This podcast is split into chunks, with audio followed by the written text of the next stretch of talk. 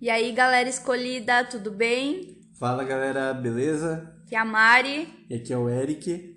Estamos aqui para gravar o segundo Somos Cast. Glória a Deus. E a gente vai falar hoje a respeito de Gideão. Isso, Gideão. Do que, que ele se alimenta, onde ele Onde vive. ele vive, o que ele E come. hoje nós somos repórter. Uau! Bora Então, lá. vamos lá falar sobre Gideão, gente. Gente vai, na verdade, a gente vai falar sobre como que Gideão venceu uma batalha e alguns detalhes da história dele, né? A história de Gideão, né? Ela começa lá no livro de Juízes, no capítulo 6. Como vocês sabem, né? Todo mundo sabe. Eu, com certeza vocês sabem, porque vocês já leram Juízes. Gideão, é, em Juízes, né? O, o povo de Israel era um povo muito apóstata, né? Um povo que pecava contra o Senhor, um povo idólatra. E Deus ele levantava juízes, homens, é, para guerrear, né? Para governar. Israel, né? Hoje em dia Isso, não Israel. mais essas coisas, né, gente? Não, é Israel. Aqui, aqui não tem mais isso não, né? No, no Somos Escolhidos não tem gente assim. É só lá. Nem no Brasil, Nem no Brasil, em nenhum lugar. Só lá em Israel que eles eram idólatras. E daí Deus levantava um homem normalmente, né? Existem mulheres também juízas, para levar Israel a vencer as batalhas, né? Para que Israel pudesse voltar aos caminhos do Senhor. E não foi diferente na história de Gideão. Tá lá em Juízes 6, o povo estava pecando e os midianitas, eles começaram a, a, a entrar na terra de Israel. Então os midianitas, eles entravam nos campos, eles começavam a saquear, né, a destruir todas as plantações dos, dos israelitas, eles destruíram os animais, eh, todo tipo de, de do que trazia rendimento, né, toda a renda dos israelitas, os midianitas consumiam. E Israel se tornou uma nação muito pobre, até o momento em que um anjo aparece para Gideão. A passagem está ali em Juízes, capítulo 6, versículo 12. A Mari vai ler aqui pra gente. Vamos lá então, gente. E o anjo do Senhor lhe apareceu e lhe disse: O Senhor está contigo, homem poderoso e valente. E Gideão lhe disse: Ó meu Senhor, se o Senhor está conosco, então por que tudo isso nos sobreveio? E onde estão todos os milagres os quais os nossos pais nos contaram, dizendo: O Senhor não, o Senhor não nos fez subir do Egito? Agora, porém, o Senhor nos abandonou e nos entregou nas mãos dos midianitas. E o Senhor olhou para ele e disse: Vai nesse poder, e tu salvarás Israel da mão dos midianitas. Não te enviei eu? E ele lhe disse: Ó meu Senhor, com que salvarei Israel? Eis que a minha família é pobre em Manassés, e eu sou o menor na casa do meu pai. E o Senhor lhe disse: Certamente estarei contigo, e tu ferirás os midianitas como a um homem. Uau, que forte! A gente já pode ver algumas coisas aí que o Senhor está falando com a gente nessas passagens, né? É interessante que um versículo antes, ali no 11, ali está falando que Gideão, né, quando o anjo aparece para ele, ele estava debulhando, malhando trigo no lagar para esconder dos midianitas, né? Interessante que Gideão era um cara muito improvável, né? É, era bem improvável, né? Então, Gideão ele estava malhando trigo no lagar para esconder dos midianitas. É interessante a gente entender o que está falando aqui. Às vezes a gente passa despercebido por essa passagem, mas a gente tem algumas coisas a, a ver aqui, ó. O lagar, quando você vai ver falando sobre lagar, o lagar é o local onde as uvas eram pisadas para fazer o vinho, né? Era um, um local redondo assim, e como se fosse um tanque onde as uvas eram pisadas. E uma, o Gideão ele estava malhando o trigo, debulhando o trigo dentro desse lagar para esconder dos midianitas, porque o trigo, o lugar certo de malhar o trigo era ao ar livre, né? Era ao ar livre para que as cascas dos trigos voassem, mas ele estava malhando trigo no lugar que não era de malhar trigo, para esconder dos midianitas. E muitas vezes a gente se vê dessa forma também. A gente se vê rodeado pelo inimigo, a gente se vê cercado, né, pelas condições que não são favoráveis, e muitas vezes a gente tem que dar o nosso melhor para proteger a nossa família, né? Ele estava guardando o alimento, escondendo o alimento dos midianitas para dar alimento para a família dele. Então muitas vezes a gente tem que é, dar o nosso melhor, a gente tem que muitas vezes se esconder é, do inimigo para que a gente possa dar um sustento para nossa família, para que a gente possa é, dar algo para nossa família de esperança, né? Algo de Deus para nossa família, mesmo que às vezes o inimigo esteja nos atacando, né? E Gideão estava fazendo isso. E daí o anjo aparece para ele e fala: "O Senhor está contigo, homem poderoso e valente". E Gideão começa a questionar, né? Fala: "Nossa, mas como assim que o Senhor está comigo? Se tudo isso está acontecendo na minha vida, tudo isso está acontecendo em Israel, cadê os milagres que o Senhor fazia, que meus pais contavam? O Senhor abandonou a gente". E daí o Senhor olha para ele e fala: Vai nessa força e você salvará Israel dos midianitas. Deus é muito engraçado, né? Ele não olha para nossa realidade, né? O Gideão tá lá reclamando, o Gideão tá lá murmurando, falando: Mas o Senhor abandonou a gente. Olha a situação que está o país, olha a inflação, olha o presidente, olha lá o Biden, virou presidente dos Estados Unidos, olha a ideologia de gênero. Gente, olha a China. A China está comprando tudo, Como Senhor. Misericórdia. O anticristo aí está aparecendo. É, é o Jared Kirchner bonitão. É, quem quer? Jesus, volta logo. É os muçulmanos. Quem quer o anticristo? Não mais, Jesus. Não dá mais. E daí o Senhor olha para ele e fala: Vai nessa força. é isso aí, Gideão. Você tá certo, vai nessa força. Mas não é tá a igreja, seja, tá a igreja inteira lá falando, Maranata, volta, Jesus. É. Não tem que fazer mais, não. Volta logo, queima tudo, Jesus. E Deus fala, vai nessa força, Gideão, porque Deus ele não olha para tua realidade, ele olha para o teu potencial. Deus ele sabe o potencial que ele colocou dentro de você. Independente de como você se vê, né? Gideão tava com um problema Deus ali é de. Então, gente, ele não pensa igual a gente, não. Gideão tava com um problema de autoestima, né? E Deus não estava olhando para isso, né? É o que fala em Samuel, né? Quando Samuel vai ungir o rei na casa de Jessé, Deus fala para ele, né? Eu não, eu não vejo como o homem vê, né? Você vê o exterior, você vê a aparência, eu vejo o coração. E daí Gideão questiona ainda, meu senhor, com que salvarei Israel? Minha família é pobre e eu sou o menor na casa do meu pai. Ou seja, está falando que a família era pobre e ele era o menor. E o Senhor disse, certamente estarei contigo e tu ferirás os medianitas. Então o Senhor falou: não, não importa, não importa como você está vendo a tua condição, você vai vencer. E daí ele pede um sinal, né? Que faz lá um, um, uma oferta para o anjo vir com fogo. E eu acho engraçado nessas passagens, você vai passando essas passagens, né?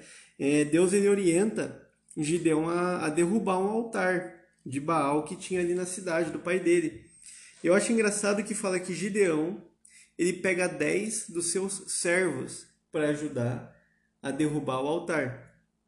Mas uns versículos anteriores, Gideão estava reclamando que a família dele era pobre, era uma família mais pobre ali em Manassés, e ele era o menor da casa do pai. E ainda assim ele tinha 10 servos para servir ele. Então eu fico pensando, será que realmente essa frase dele, a minha família é pobre, eu sou o menor da casa do meu pai, refletia realmente a realidade dele?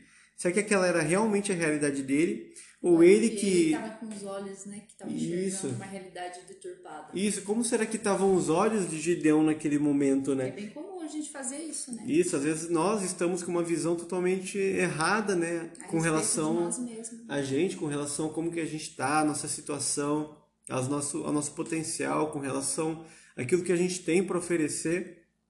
E quando Deus vem entregar algo, Deus mostra algo, mostra um ministério, mostra uma promessa para a gente, a gente fala, nossa, mas como que eu vou fazer isso? Isso daí não. Não dá. Não tem não, como. Não, não tem como. Não tem como. E Gideão, beleza, ele foi lá, pegou os servos, fez o que Deus mandou. Só que Gideão ainda estava incrédulo. Daí ele pede sinais para Deus, né? Ele fala: Deus, ó, seguinte, para mostrar mesmo que é o Senhor que está falando, Vou pegar o novelo de lã e vou colocar lá fora durante a noite. Se eu acordar e o novelo de lã tiver molhado por causa da, do orvalho e o chão tiver seco, é porque o Senhor está falando comigo.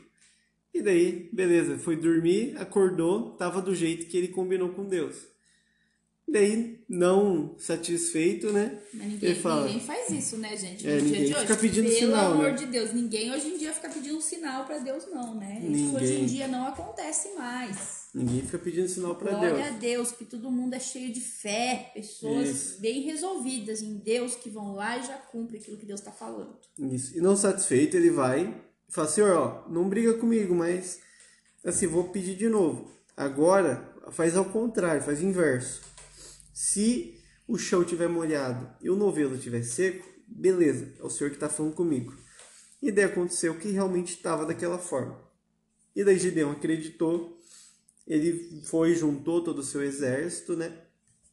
Tocou uma trombeta, juntou todo o exército de Israel para que eles fossem lutar contra os midianitas. Só que Deus, gente, ele é um Deus, é, Deus ele quer a glória para ele. Deus ele não quer, né, que o homem pense que é pela própria força, ele não quer que o homem pense que ele conquistou, mas que sim que foi o Senhor que deu, que a glória vem de Deus. Então, é, Gideão junta uma boa galera lá e o Senhor fala: Gideão, tem muita gente aí com você. É, Esse povo aí é muita gente para eu entregar ali os midianitas, porque se vocês vencerem, vocês vão se vangloriar contra mim, vocês vão falar que foram vocês mesmos que se salvaram. Então, vamos começar a separar esse povo aí. Primeiro ponto. É, aqui, aqui a gente pode citar três pontos, entendendo também, gente, essa passagem de Gideão como um chamado para o ministério, tá? Como um chamado para realmente viver com Deus, como um chamado para a gente caminhar com Deus, como um chamado para a gente viver realmente sobrenatural com Deus. Amém. Então, ó, primeiro ponto que Deus fala, Gideão, seguinte, vai e fala para o povo, aquele que tiver com medo, aquele que tiver algum receio, pega e vai embora. Então Deus ele manda embora os que têm medo. Deus ele não quer gente que tem medo, gente. Ah, vê se tem um receiozinho assim, gente. Deus ele quer que você vá para cima. Deus ele quer que você acredite naquilo que ele entregou. E Gideão vai e manda os que têm medo e consequentemente foram embora 22 mil homens. Prudência. Com medo. Pensa, nossa, dá a impressão que você tá falando aí assim, gente, saiam bem louco aí fazendo. É, não, você tem que ter Não prudência. tem o tempo, lógico. Você tem que ter responsabilidade, tudo tem um tempo, mas às vezes vai chegar o tempo e a gente não pode deixar né, o tempo passar. E foram 22 mil homens que estavam com medo. Eles foram embora e ficaram 10 mil homens. Ficou ainda bastante, né? Pensa quanta gente, né? Tinha bastante Meu gente, Deus né? céu. Pensa, um cara que não era nada juntou 32 Como mil. que ele fez pra juntar toda essa galera? Pensa. Pois é. O que, que ele fez, será? Meu Deus. Não sei, vou perguntar pra ele. Olha, que estratégia de evangelismo que você usou, rapaz. Chegar no céu, eu vou perguntar pra ele. Falar, Gideon, o que tu fez, Fala, cara? cara, tu é evangelista, hein? Toca aqui, mano. Trombeta foi essa que tu usou. Você é doido. E daí o senhor fala para Gideão, ó, mas ainda tem muita gente. Então, faz o seguinte, Gideão, faz os homens descer até a água, ali, porque eles devem estar com sede, né? É calor aqui, Israel é um deserto, né, lugar aí. Então, fala para os caras descer aí onde tem água e fala para eles beberem a água. E o senhor fala, né, aquele que lamber a água com a sua língua, como lambe um cão, então tu separarás. E do mesmo modo todo aquele que se dobrar sobre os joelhos para beber. E daí É teve homens. de Deus, né? É, estratégia doida, né? Você, você sempre vai ver na Bíblia assim, várias estratégias loucas, né? Eu lembro da estratégia de Jacó, né? Deus e os mistérios dele. É. né? Ah. Estratégia de Jacó, né? Lá só fazendo uma, um parênteses aqui, né? Quando Labão, né? Jacó quer, quer sair da casa de Ah. Labão, né?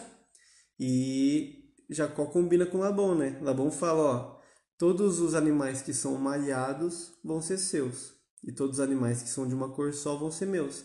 E é engraçado que a gente, a gente não entende bicho, né? Mas quando você vai ver sobre os bichos, Labão ele estava enganando Jacó. Ele estava tipo assim fazendo algo impossível, porque não tinha animais malhados na época. Não tinha animais malhados, então ele, ele praticamente estava falando, ó, Jacó, você não vai ficar com nada. Mas Deus dá uma estratégia para Jacó dele pegar pedaços de árvores, né? E ele colocar fincados no olho d'água onde os animais bebiam água. E ele pegava essas árvores, né, e lascava as cascas delas para deixar elas listradas. Então esses animais olhavam para aquelas listras das árvores e os filhotes nasciam malhados. Doideira, né? Pois é. Quando a gente Aí a olhava, gente fala de auto profético, o povo acha que a gente é louco, né? é, parece que foi simpatia que Deus mandou ele fazer. né? Falou, ó, vai lá, faz essa simpatia, Imagina fazer isso hoje água, em dia, se o povo já fica assustado. lasca ali umas árvores. O povo vai olhar e vai falar, nossa, que feiticeiros, seus bruxos. É. E, mas foi uma estratégia que Deus deu Não pra ele. é de Deus.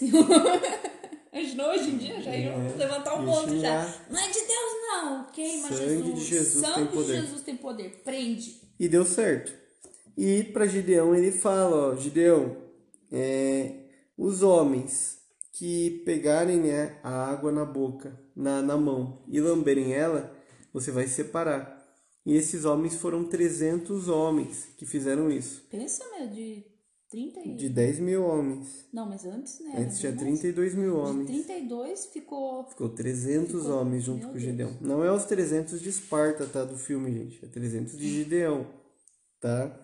Só pra você não assistir o filme lá, às vezes você vai estar ali com... Vai lá, lá, o filme do Assistindo o filme lá dos 300 de Esparta, Gente, fala, "Nossa, é o Gideão." Vamos assistir o filme gospel. Qual? O 300.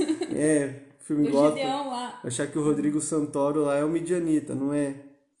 E daí, Gideão, ele pega esses 300 homens e fala, beleza, vai ser com esses 300 homens que nós vamos vencer. Só que Gideão, ele estava temeroso ainda, ele estava com medo, né? Porque, imagine, você vencer um exército. Ali na palavra, na passagem fala que os midianitas, eles tinham um exército como uma nuvem de gafanhotos. Então era muita gente. Tinha muita gente dos midianitas, certo? Então é, Deus fala para Gideão: Gideão, já que você está com medo, faz o seguinte: pega o teu servo e desce lá escondido no acampamento dos midianitas e ouve o que, que eles estão falando. E Gideão vai e faz isso. Ele desce lá e começa a ouvir os dois soldados conversando. E esses dois soldados, um deles fala: Cara, tive um sonho. Sabe igual o pessoal do grupo lá que sonha toda noite? É o sonhador, né? É, o cara chegou do mesmo jeito. Falou, gente, se fosse, se hoje em dia, né, ia ser no WhatsApp, né? Ia ter o grupo os Midianitas do Poder lá. Daí ia mandar, gente, Cada tive um áudio de sonho. cada áudio, que cada áudio tem 20 minutos do sonho, É. com todo sonho. Daí ia mandar, gente, tive um sonho. Ah, Eu vi um pão de cevada meu Deus. rolando pra dentro do acampamento e ele derrubava uma tenda e ela caía. O que, que será que isso quer dizer, gente? É ataque do inimigo? É o inimigo que tá se levantando. É, será que, que é que porque é eu comi isso? muito pão e era eu que era o pão É, rolando? será que é coisa da minha cabeça? será? É, tá, tá Será tendo que muita manifestação esses Eu dias. tô muito gordo virei uma massa de pão? É. E daí foi o, o, o outro midianita lá e respondeu ele, né? Marcou ele lá e falou, ó, cara, isso daí pode ser o Gideão, então, que se, o Senhor entregou os midianitas, né, o exército, na mão de Gideão. E daí eles ficaram com medo. E Gideão começou a adorar o Senhor, falou, nossa, glória a Deus, então é, a gente venceu essa batalha. E ele chega lá no exército, dele de 300 homens e fala, ó, o Senhor entregou os midianitas às nossas mãos. Então, a gente tem uma estratégia aqui. O que, que eles iam fazer, né?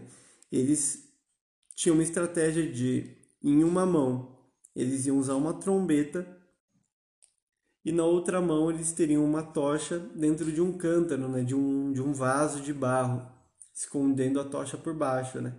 E eles se juntaram em volta ali do acampamento dos midianitas, tocaram a trombeta, gritaram, quebraram os vasos e acenderam as tochas. Então virou ali uma bagunça. Eles gritaram alto, tocaram trombeta, apareceu fogo ali em volta do acampamento e os midianitas começaram a ficar com medo e começaram a matar uns aos outros e começaram a fugir.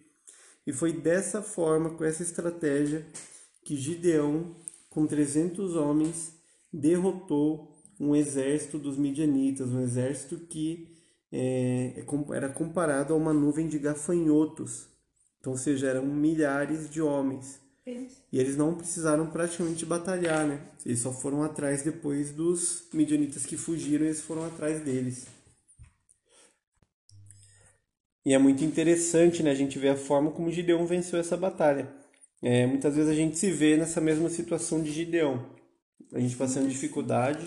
Se vê realmente né, muito pequeno, né? Diante daquilo que às vezes Deus está entregando, né? Diante daquilo que Deus ele tá te falando, né? Sim. De repente você tá ali, Deus tá ali falando para você, ó, é, você vai lá, né? Fala com aqueles teus amigos da escola, né? Deus mostra uma escola, mostra ali adolescentes, né? Deus vai e mostra ali, né, para quem é de repente casado, Deus começa a mostrar casais, né? Para quem de repente tem aí uma mulher, né? Deus começa a mostrar várias mulheres, né? Sim. Né, o homem, enfim. E de repente você olha e fala, mas como que eu vou fazer isso, né? Como que eu vou ir se eu ainda tô aqui? Não, como que isso vai acontecer, né? Mas só que Deus ele não vê realmente da forma como o homem vê, né? Deus Sim. ele já tá vendo lá na frente, né? Ele não vê a tua limitação, né? Exatamente. Deus né? é um Deus da, da eternidade, né, gente? Ele, Sim. Deus ele passeia é, na tua história desde o início até o fim. Então, ele tá te falando para fazer algo hoje, mas porque ele já sabe qual vai ser o teu fim, ele já sabe o teu futuro, né? Sim, né? Ele já tá vendo lá na frente. Quanto você tá aí preocupado com coisas agora do teu presente, ele tá olhando lá na frente, né? Então, realmente, por isso que nós precisamos nos submeter, né? Nos submeter à palavra, né? Em obediência, lógico, porque também é, se nós queremos, né, viver aquilo que o Senhor tem para nós, nós precisamos nos submeter à palavra, né? Mas também, né, nos submetemos à voz dele, né? As direções que ele está dando, né? A Sim. gente é, buscar esse discernimento e a gente buscar caminhar naquilo que ele, naquilo que ele está falando. Isso. A gente precisa realmente acreditar nisso, né? É, é acreditar naquilo que Deus colocou dentro de nós, né? Sim, Igual a Mari falou, né? Às vezes você tá vendo ali na escola uma situação, você tá vendo nos amigos, na própria família, né? Você tá falando, Deus, mas como que eu vou vencer esses midianitas aí? Como que eu vou vencer esses filhos de filisteu? Não tem como, não tem solução. Às vezes tá você tá vendo, às vezes dentro de você. casa, você tá vendo, às vezes a, a sua esposa, é o teu esposo, né? Você fala, misericórdia, Jesus. É, o que, que o Senhor me fez para ser mártir aqui? O que que tá acontecendo, né? Às vezes você vê lá, são seus filhos, sabe? Filho adolescente, gente. Filho adolescente é tipo uma cópia de Midianita. Eles, eles consomem toda a comida do teu armário, da tua Fala geladeira. isso, não fala isso. É verdade. É tipo uns dinossaurinhos, eles né? consomem tudo, sabe? A comida você compra, faz uma compra do mês e uma semana acaba tudo. É tipo uns mini dinossauros assim no meio da É, casa. e você vai se vendo nessas situações, você fala, Senhor, mas não tô dando conta, não dá certo. E o Senhor fala, não, vai nessa força. Vai nessa força, acredita. Eu tô com você. E realmente a gente pede sinal, pede confirmação para Deus, fala, Senhor, será que é isso? É isso mesmo que é para eu fazer? Deus dá uma direção, às vezes dois, e fala, mas Senhor, você tem certeza? Me dá um Tem sinal. certeza mesmo? Mostra, me dá um sonho. Mais um sinal. Manda o profeta falar comigo. Aí Deus manda um anjo, de repente cai uma estrela na tua cabeça ali, você continua. Não, ainda não é o suficiente. Às vezes você vai ter que esperar um anjo, né? Vai descer um anjinho assim, batendo asa, né? Na sua frente e vai te entregar uma cartinha de Você Deus. fala, é do né? inimigo isso aí, tá repreendido em nome de Jesus. Sai. Daí o anjo vai te entregar uma cartinha de Deus escrita, né? Toma vergonha na cara. Daí você tem que fazer, né? E, a, a e Gideão, por mais que ele titubeou no começo, ficou com dúvida, é, não, não acreditava em si mesmo, ele foi e seguiu a direção de Deus. o sobrenatural, né? Então esse é o ponto, gente. E é, independente se muitas vezes você não se sente capaz, você não se sente preparado. Preparado, eu creio que ninguém nunca vai estar preparado para aquilo que o Senhor tem para fazer.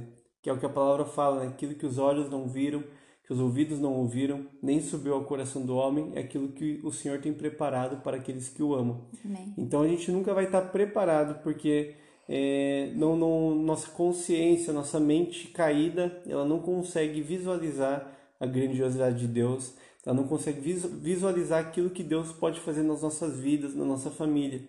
A gente fica muito limitado. Então o que a gente pode fazer é obedecer. Deus deu uma direção, obedece, acredita naquilo que Ele está falando, Obedece porque palavra. realmente Ele tem o melhor. Obedece, seja fiel à palavra, seja fiel ao Senhor, se entregue realmente. E é aquela coisa, quando você é fiel ao Senhor, o Senhor ele é fiel a você, né? Sim, sim. Então, isso que nós temos que fazer, né? Nós temos que realmente tem coisas, gente, igual a gente tá falando de Gideon, essa questão né, da visão dele. Às vezes a solução, às vezes algo de Deus está na nossa frente e a gente que não está enxergando, nossos olhos espirituais que não estão abertos. É o mesmo caso ali de quando Abraão mandou a, a serva, né, Agar, com o filho dela para o deserto. Ele abandonou eles, né? Agar está se vendo ali numa situação de deserto. O filho dela ali já um, um jovem, né, tinha 14 anos, mas estava morrendo de sede, e eles não tinham água, e o filho dela praticamente morrendo de sede, ela coloca o filho dela, né, num, num encostado ali numa árvore, e ela dá um, ela se afasta dele, né? A palavra fala que ela se afasta a uma distância de um tiro de flecha, né? Então são alguns metros, ela se afasta. E ela começa a chorar. E aparece um anjo para ela, né? E o anjo olha para ele e fala: Gar, por que, que você está chorando? E o que, que é? Uma pergunta assim meio retórica. Meu. Acho que é o anjo, né? Ele tava assim, né? Mas, gente, por que, que essa mulher tá chorando? Nem o anjo tá não Era, é, não é assim, tipo assim, o anjo não chegou assim, o anjo tava passando ali pelo céu, né? E viu Agar chorando, né? E falou, nossa, essa mulher tá chorando, né? Vou perguntar por que, que ela tá chorando, né? Pra me contar, né? Eu tava vendo. Não, o anjo ele tava acompanhando eles já. E ele fala, Gar, por que, que tu choras? Por que, que você está chorando? E daí ela conta né, o que aconteceu, e daí o Senhor abre os olhos espirituais de Agar e ela enxerga um poço Forte bem passagem, ao lado né? dela. Né? Era um poço espiritual, eram poços né, que, que somente quem tinha olhos espirituais conseguiam achar esses poços. Forte, né? Por isso que eram os poços que Abraão abria, né?